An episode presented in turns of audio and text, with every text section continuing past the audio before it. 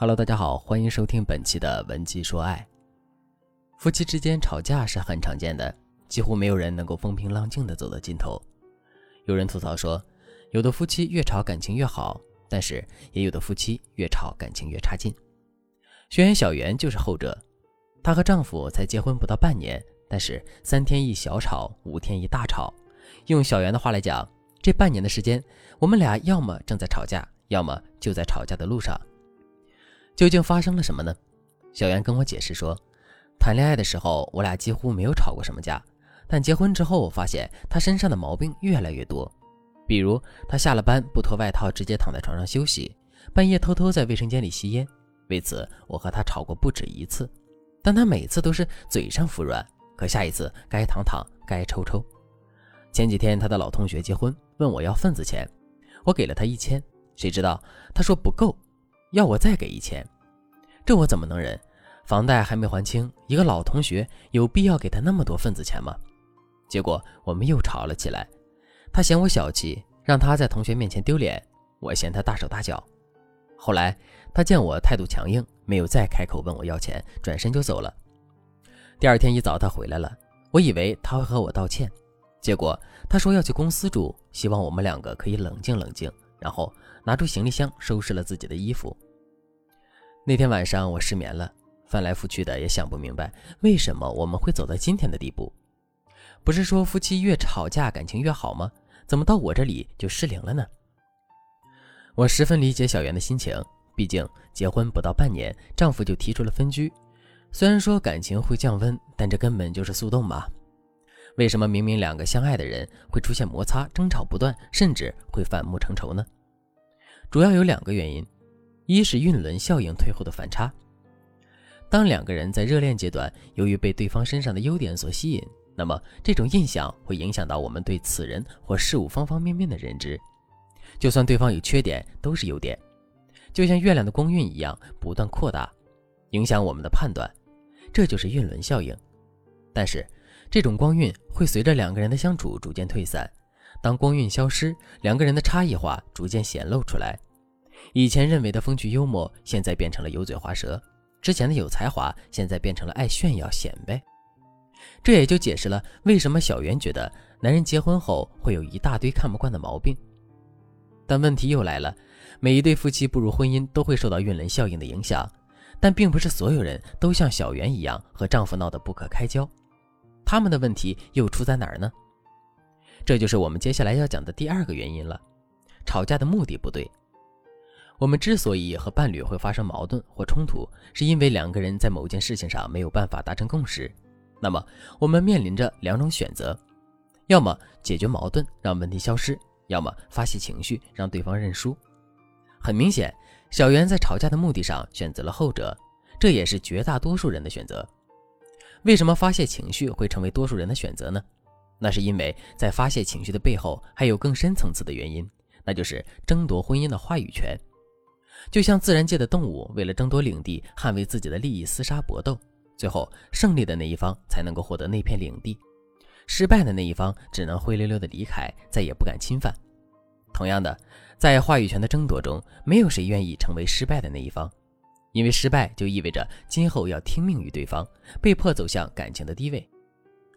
举个简单的例子，春节我们都要回老家，究竟是要回男方家还是要回女方家？这是很多夫妻头疼的问题，也很容易引发争吵。那么，你作为妻子，肯定希望老公能陪着自己回娘家。如何才能达成这样的目的呢？最直接的方法就是争夺话语权。所以，这就是为什么很多夫妻吵架看起来都很激烈，只有嗓门拉大、语速加快，才更有几率吵赢对方。看似情绪的发泄，实则是在争夺话语权。但是，这种争夺权力的战争充斥着太多负面的情绪，在无休止的争吵中，你们的爱早已经被消磨殆尽，到最后情感破裂也是迟早的事情。如果你也遇到了类似的问题，一定不要掉以轻心，情感裂痕的修补也有时限。也许你晚一步，此刻的吵架就变成了男人的出轨。赶紧添加微信文姬零幺幺，文姬的全拼零幺幺，我们的分析师一定成功帮你挽回男人。可能你听到这里会觉得吵架这么可怕，那是不是就意味着两个人在一起之后就不能吵架呀？其实吵架并不可怕，而且吵架必不可少，因为在本质上，吵架也是一种沟通。有效的争吵能够让彼此增进了解，消除分歧。错失掉争吵的机会，两个人会在不同的轨道上越走越远。下面我就来告诉大家，什么样的吵架才是有效的争吵。一是修正吵架目的，比如案例中小袁，因为份子钱的意见不同和老公吵架，在吵架的过程中一直表达自己的情绪，根本没有试图解决这个问题。正确的做法可以这样：先给自己定一个目标，简单来说就是我们在和对方沟通之前要想一下，我和丈夫沟通的目的是为了什么。